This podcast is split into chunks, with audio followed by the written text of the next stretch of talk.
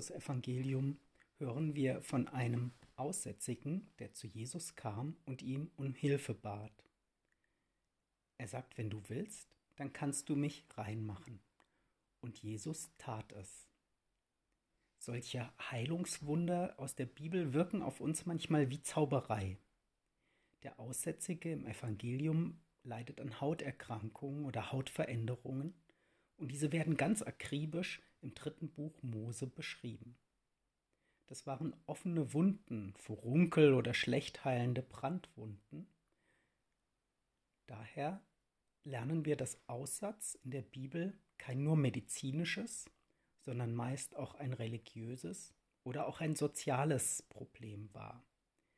Der hebräische Begriff lässt sich mit Schlag übersetzen, Ausschlag oder auch Schicksalsschlag.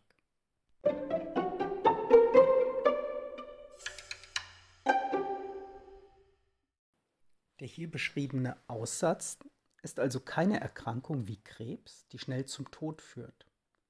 Existenzbedrohend ist nicht der Gesundheitszustand des Aussätzigen, sondern sein Ausschluss aus gesellschaftlichem und religiösem Leben.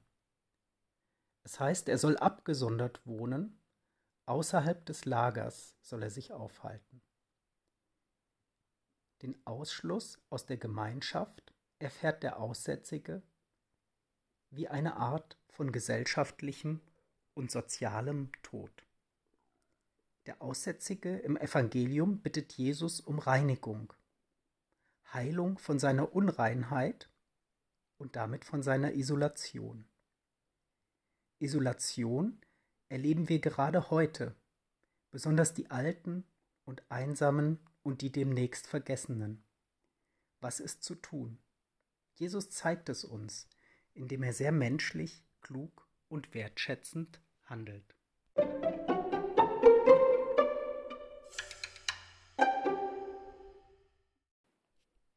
Jesus handelt menschlich und göttlich, indem er den Aussätzigen berührt. Eine Überwindung. Und er überwindet dadurch die Barriere und heilt und reinigt ihn dadurch. Er führt ihn quasi zurück in die Gesellschaft. Auch wir können in dieser schwierigen Corona-Zeit berührend sein. Wir müssen keine Ärzte sein, um Heiler sein zu können. Und wir als Patienten und als diejenigen, die sich gerade heutzutage manchmal oft als Aussätzige fühlen, kennen das.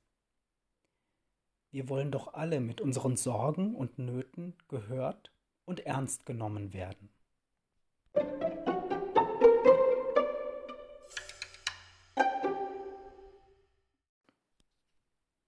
Durch Studien wissen wir, dass chirurgische Patienten, die perfekt operiert wurden, aber die dann bei der Visite schlecht behandelt und abgekanzelt werden, oft unzufrieden sind mit der gesamten Behandlung. Sie sind dann unzufriedener als diejenigen, deren mögliche Komplikation auch mit Zuwendung behandelt wurde. Heilung ist also nicht nur Reparatur. Das hätten die Ärzte natürlich auch schon vorher aus der Bibel gelernt haben können. Heilung bedeutet, gerade in dieser Zeit, Nächstenliebe, Zuwendung, Kümmern. Wertschätzung und menschliche Nähe sind eine gute Medizin. Christus Medicus. In dieser Bezeichnung erkennen wir die Funktion des Heilers und Arztes, des Retters und Erlösers. Wenn wir so handeln, dann tun wir das nach dem Vorbild Christi und auch mit der Vollmacht Gottes. Heilung ist auch das Überwinden von Grenzen und Barrieren. Die Überwindung von Barrieren unseres Alltags. Barrieren, die uns die Gegenwart Gottes nicht erkennen lassen.